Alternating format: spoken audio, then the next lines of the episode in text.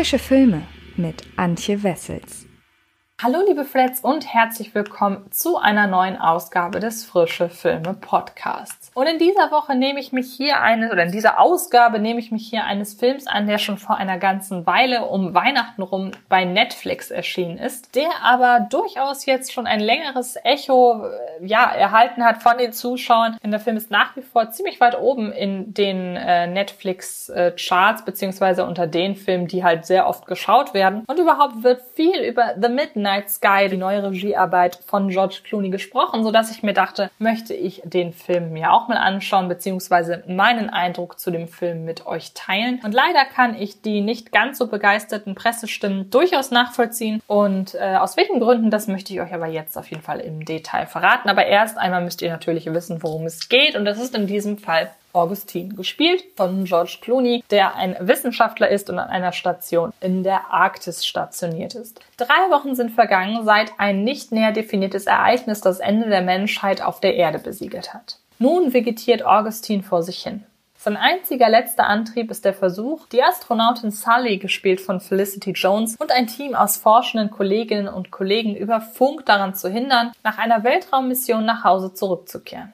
Bei dem Versuch, Kontakt herzustellen, wird er plötzlich auf ein kleines Mädchen namens Iris, gespielt von, ja, Carolyn Springle heißt die gute Dame, wird allerdings sehr verrückt geschrieben, nämlich C-A-O-I-L-I-N-N, also Carolyn. Daher weiß ich nicht so genau, wie man das ausspricht, man möge es mir nachsehen. Das Mädchen Iris äh, hat sich auf der Forschungsstation von Augustine versteckt gehalten, wo Augustine sie nun eben findet. Und äh, ja, sie verhilft ihm zu neuem Antrieb. Vielleicht gibt es ja nicht nur für ihn, sondern auch für Sully und ihre Crew einen Ausweg. Das ist Ether. Es ist ein Raumschiff. Wir hofften, dass es unsere Zukunft wäre. Ich muss Sie vor den Bedingungen auf der Erde warnen. Ich kenne nicht alle Details. Es begann mit einem Fehler. Es gibt eine Antenne, die ist stärker als unsere. Wenn wir es bis zu dieser Antenne schaffen, wird uns jemand hören. Tief einatmen. Vier ganze Jahre hat sich George Clooney als Schauspieler versteckt gehalten. Seit seinem letzten Auftritt in Jodie Fosters Money Monster heimste der Hollywoodstar zunächst mäßiges Feedback für seine Regiearbeit an Suburbicon ein, gab sich dann ganz seiner Aufgabe als Markenbotschafter für die Kaffeekapselfirma Nespresso hin und machte kürzlich Schlagzeilen, weil er seinen 14 engsten Freunden als Dankeschön für viele Jahre Unterstützung jeweils einen Koffer mit einer Million Dollar schenkte. Er hat's ja. Spätestens seit er vor drei Jahren seine Tequila-Marke Casamigos für eine Milliarde Dollar verkaufte. Eigentlich müsste Clooney überhaupt nicht mehr arbeiten, weshalb man umso sicherer sein kann, dass sämtliche seiner nun angefassten Projekte Herzensangelegenheiten sind. Konsequenterweise nimmt er in seiner neuesten Regiearbeit The Midnight Sky auch gleich sämtliche wichtigen Positionen selbst in Beschlag.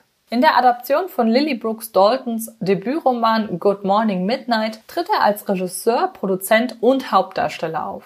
Dass Clooney daraus trotzdem keine One-Man-Show macht, ist wohl das Beeindruckendste an der Netflix-Produktion, die im Gegensatz zu so vielen anderen jüngeren Veröffentlichungen auf der Streaming-Plattform nicht ursprünglich mal fürs Kino gedacht war.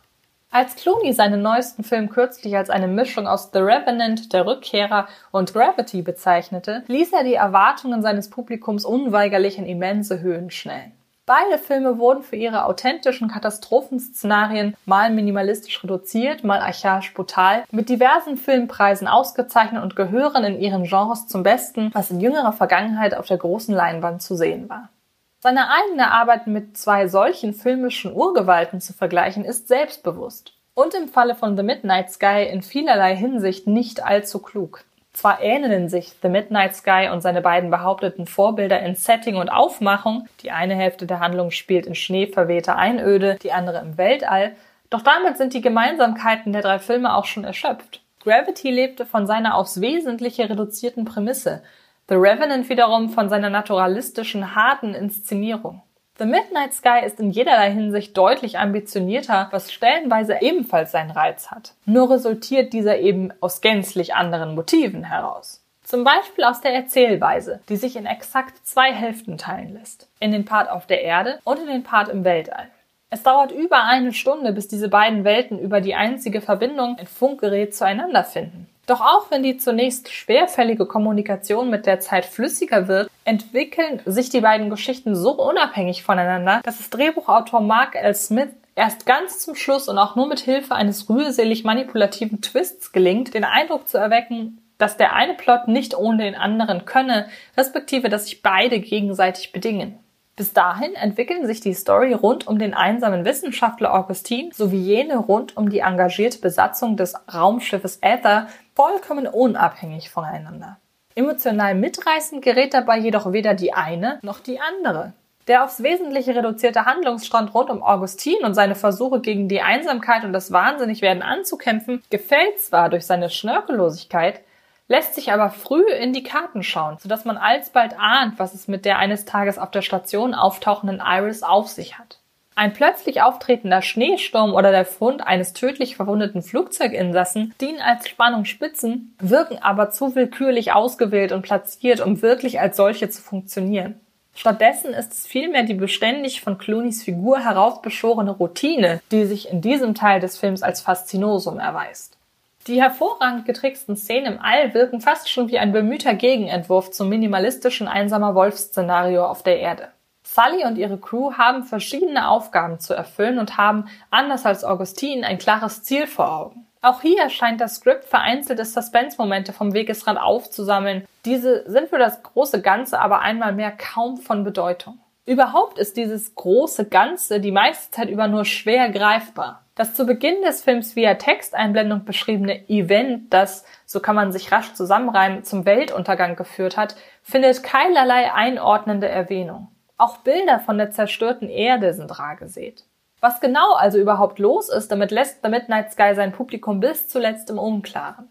Der gleichermaßen heraufbeschworene Aha-Moment findet an anderer Stelle statt, wenn sich aufklärt, was Augustin und die Ether-Besatzung miteinander verbindet. Wirkt The Midnight Sky in den knappen zwei Stunden zuvor aufgrund seines fehlenden Rhythmus mitunter sehr träge und entsagt sich damit jedweder Erzählkonvention, erscheint der finale Moment der Auflösung wie ein einziges Zugeständnis an die Masse. Der Minimalismus weicht großem Drama und Kitsch. Das ist in seiner Penetranz regelrecht unangenehm. Während George Clooney, der mit Vollbart ausgestattete Eigenbrötler im wahrsten Sinne des Wortes gut zu Gesicht steht und ihn dank kleiner Gesten und subtilem Minenspiel schauspielerisch ordentlich fordert, ist Felicity Jones als schwangere Astronautin Sully die wohl größte Enttäuschung an The Midnight Sky.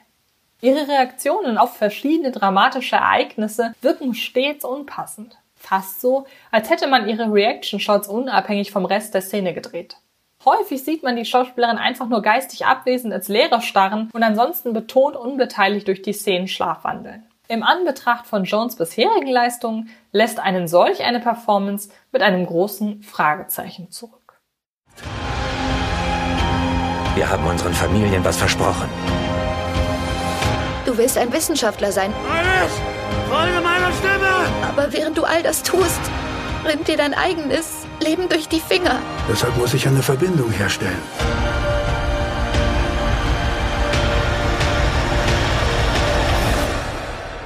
Bevor es zu spät ist.